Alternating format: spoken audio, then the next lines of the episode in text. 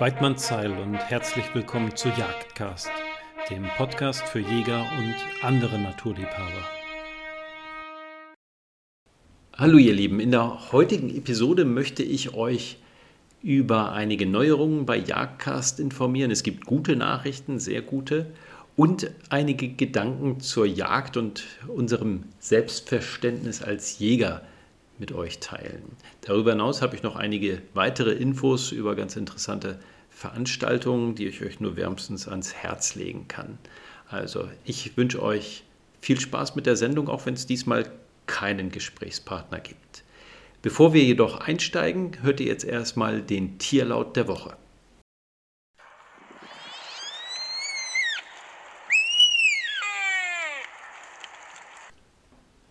Na, das ist schon eine etwas härtere Nuss, oder? Ich bin mir aber sicher, dass der eine oder andere das schon mal von euch gehört hat. Und äh, es sind auch immer heimische Tierlaute und Tiere, von denen ich euch Laute vorspiele. Also nicht allzu weit in die Ferne schweifen. Ähm, Würde mich freuen, wenn ihr mir wieder ein bisschen Feedback gebt, ähm, wie ihr das so gefunden habt. Und da auch ein ganz dickes Dankeschön an Armin Part für dein Feedback, ganz konkret auch zu den Tierlauten und deine Anregung hinsichtlich einer Sendung zum Thema Jungjägerausbildung. Ich habe da heute Nachmittag auch schon mit einer Freundin drüber gesprochen, die bei uns hier in der Gegend die Jungjägerausbildung leitet und wir werden uns da mal Gedanken zu machen. Es kann allerdings ein bisschen dauern, bis die entsprechende Sendung kommt. Auch ein dickes Dankeschön an Stefan Reyes, ähm, Stefan hatte angeregt, dass ich doch bitte mal eine, ein PayPal-Konto für Jagdcast einrichten möge, äh, damit man das Projekt auch unkompliziert mal unterstützen kann. Stefan, das habe ich gemacht. Und wer Jagdcast unterstützen möchte, der kann das nun bei PayPal tun unter der E-Mail-Adresse jagdcast.gmx.de. Ja, und dann möchte ich euch auf eine Veranstaltung hinweisen, der Dr. Suchant vom Wildtierinstitut der Forstlichen Versuchs- und Forschungsanstalt Baden-Württemberg bat mich darum, euch auf das achte Denzlinger Wildtierforum aufmerksam zu machen, welches am 16. April diesen Jahres stattfindet. Und das steht dieses Jahr unter dem Motto oder unter dem Thema, wie gelingt das Zusammenleben von Mensch und Wildtier? Also ich persönlich nehme auch an dem Forum teil, das lasse ich mir nicht entgehen. Wer ein bisschen mehr Infos dazu haben möchte, der kann in den nächsten Tagen unter www.denzlinger-wildtierforum.de mehr Informationen dazu bekommen und sich dort auch anmelden für das Forum. Und eine Sache, die mir ganz besonders wichtig ist, insbesondere auch wieder in so einem Superwahljahr mit diversen Landtagswahlen und der Bundestagswahl, das ist unser Selbstverständnis und unser Auftreten als Jäger. Also man sieht das hervorragend bei den Verbänden. Ich will jetzt kein Verbandsbashing betreiben, die machen oft sehr gute Arbeit, aber insbesondere wenn es um das Thema Wildbret geht, wenn Sie uns denn mehrfach, mehrfach im Jahr erzählen, wie großartig doch Wildbret ist. Da sage ich mir jedes Mal, spart euch die Tinte oder die Tastaturanschläge. Wir Jäger, wir wissen das. Also ich meine, die meisten von uns werden ja, wenn nicht täglich, dann aber sehr regelmäßig Wildbret essen. Also diese Botschaft muss in den Rest der Welt getragen werden, denn das sind potenzielle Kunden, die viel zu oft in den Supermarkt laufen und äh, Fleisch aus Massentierhaltung oder vermeintliches Wildbret aus Übersee kaufen. Also ähm, es ist wirklich an der, an der Zeit, dass wir wieder erkennen, dass wir wirklich stolz darauf sein können, dass wir Jäger sind. Denn wir als Jäger im Allgemeinen gesprochen, wir haben etwas erreicht zusammen mit der Forstwirtschaft, was es ansonsten eigentlich nicht gibt in unserer Gesellschaft. Und natürlich sind wir als Jäger auch Teil der anderen gesellschaftlichen Bereiche.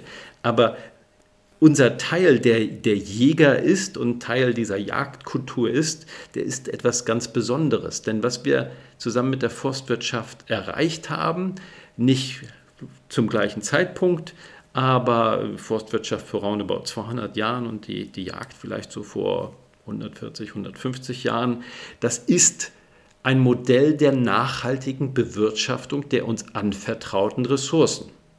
Natürlich haben wir das nicht aus freien Stücken gemacht, sondern auf dem Nährboden der Aufklärung, ganz maßgeblich auch getrieben durch das, äh, die Erkenntnisse von Alexander von Humboldt und die, die Schriften von Schiller und Goethe.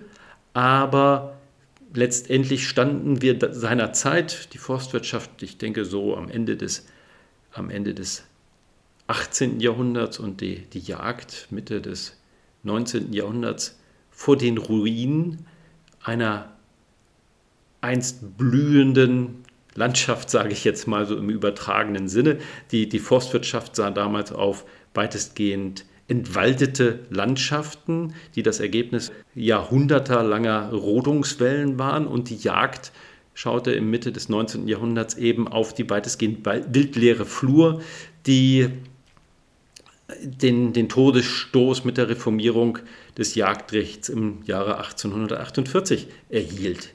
Und äh, Gott sei Dank gab es damals Menschen, die erkannt haben, so geht es nicht weiter.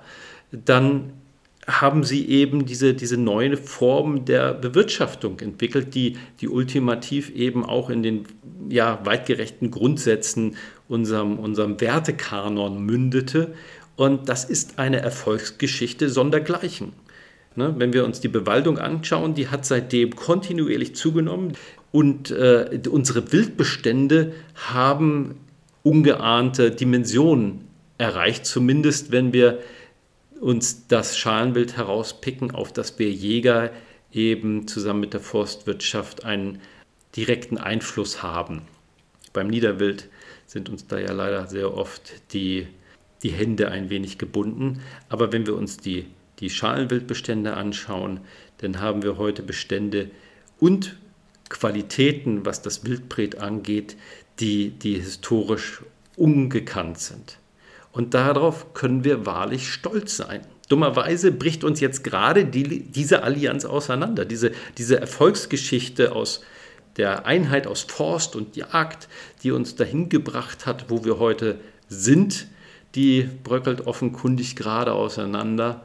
Und äh, das ist ganz besonders bedauerlich. Und da ist es ganz wichtig, dass wir Jäger eben als, als Fürsprecher und Anwalt des Wildes eben neue Allianzen schließen.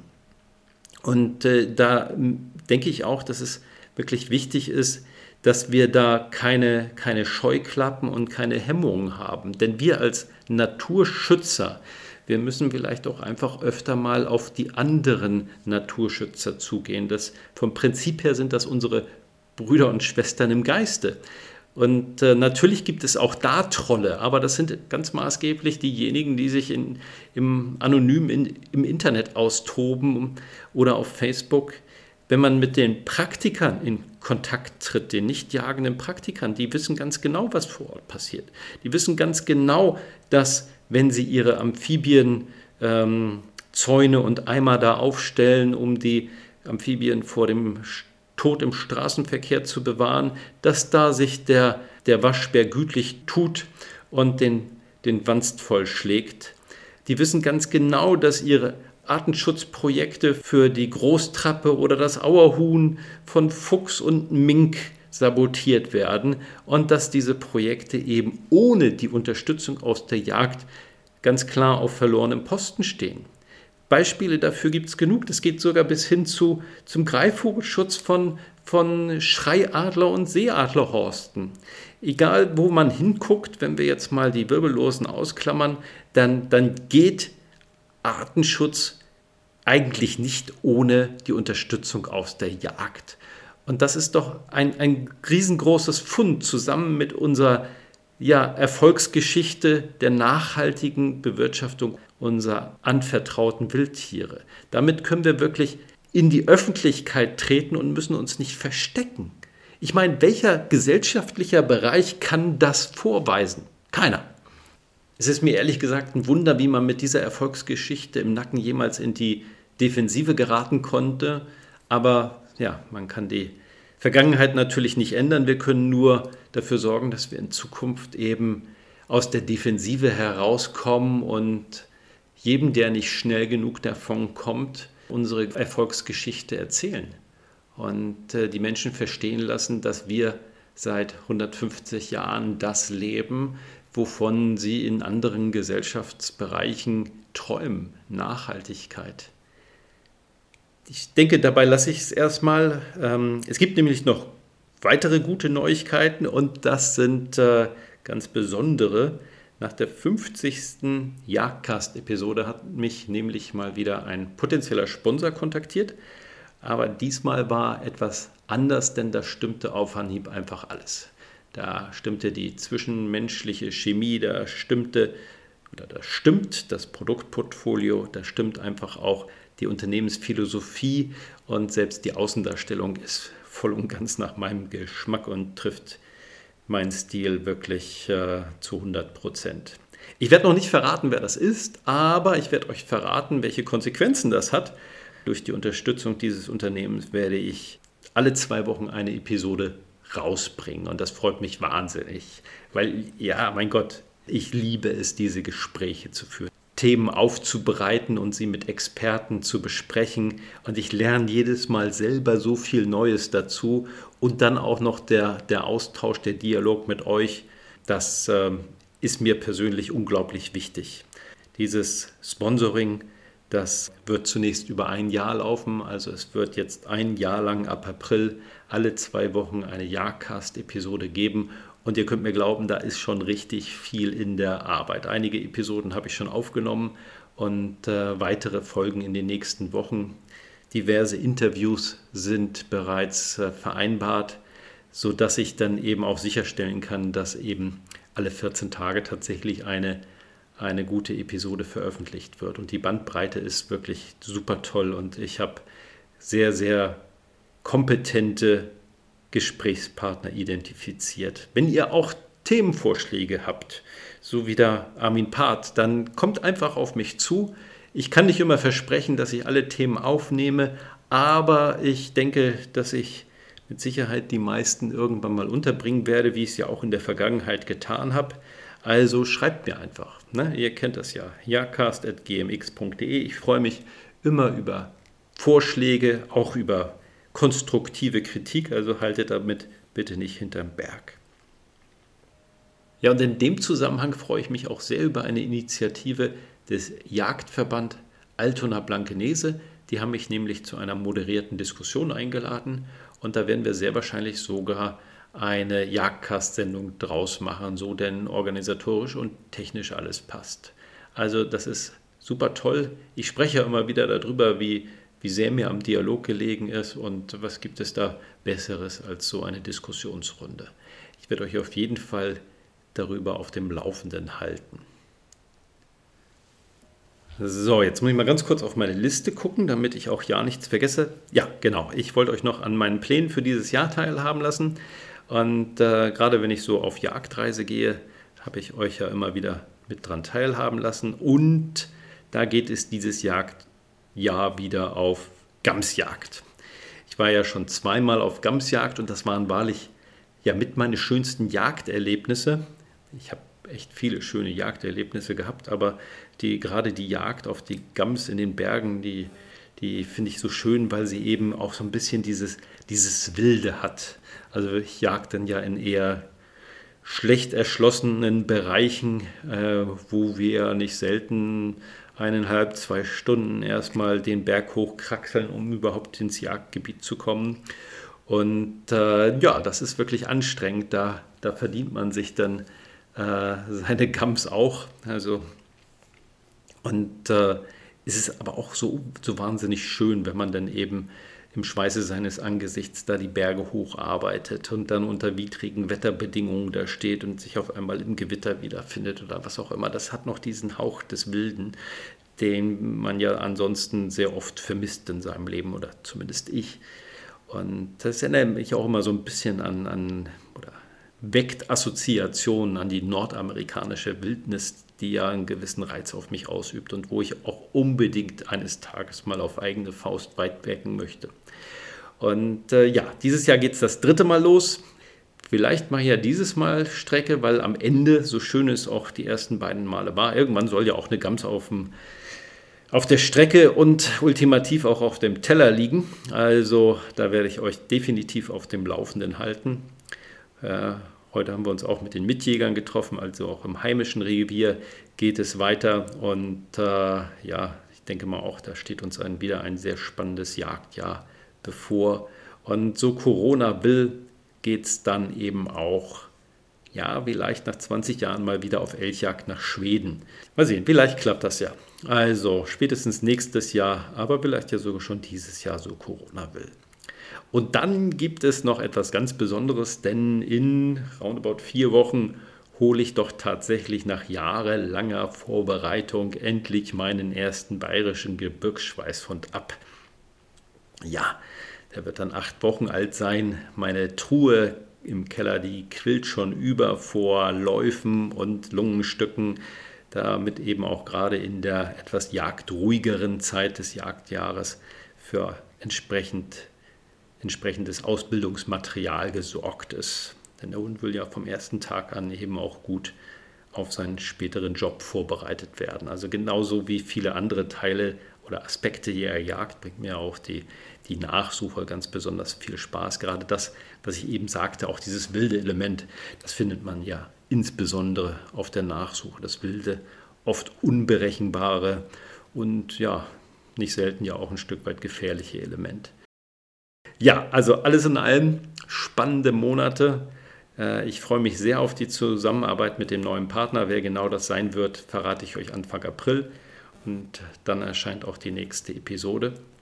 Also, ähm, bevor ich jetzt aber die Sendung schließe, äh, muss ich euch natürlich noch verraten, um was für ein Tierlaut es sich gehandelt hat. Und äh, das war ein Sika. Also, wir haben ja in Deutschland viele verschiedene Sika vorkommen. Ich weiß gar nicht, aktuell fünf, sechs verschiedene, glaube ich, aber nagelt mich bitte nicht drauf fest, können auch ein paar mehr sein. Und äh, das ist ja aber weitestgehend ein Cocktail aus den vielen verschiedenen Sika-Arten, die es in Asien gibt. Ähm, aber das war vom Phänotyp, also vom äußeren Erscheinungsbild, ein Sika, der dem Cervus nippon nippon, also dem, dem japanischen Sika, ähnelte. Die Siegers sind ja auch eine ganz besondere Wildart. Also die sind unglaublich kommunikativ. Ich habe mal in den Hüttener Bergen auf Sikas geweitwerkt und man hörte irgendwie den ganzen Tag über Pfeiflaute aus den verschiedensten Richtungen. Also es ist nicht immer nur dieser doch recht schrille Brumpftruf, sondern ähm, diese, diese Pfeiflaute haben ganz feine Nuancen. Und der, der Förster vor Ort, der direkt im Revier noch lebt, der erzählte mir dann, dass nicht selten bei ihnen Frauen klingeln, die eben ganz aufgebracht sind, weil ihnen offensichtlich ein Sittenstrolch hinterher pfeifen würde. Und äh, er kann sie dann aber in der Regel auch wieder beruhigen, denn wer da hinter den Damen hinterher pfeift, das ist natürlich in der Regel das Siegerwild, der Schrecklaut des Siegerwildes und kein Sittenstrolch. Sittenstrolch übrigens mal wieder eines der vom Aussterben bedrohten Wörter. Ich versuche ja so in jede Sendung mindestens eins davon einzubauen. Ähm, meine Tochter würde dann sagen, Papa, wo, du kennst Wörter, die kennt außer dir kein Mensch mehr. Aber ich hoffe, ihr wisst, was ich mit Sittenstrolch meine. So, ich glaube, das war's denn damit auch. Ich hoffe, dass es euch gefallen hat und ja, würde mich freuen, wenn ihr ab April dann alle 14 Tage mit dabei seid. Bis dahin wünsche ich euch alles Gute und wie immer, Weidmanns Heil.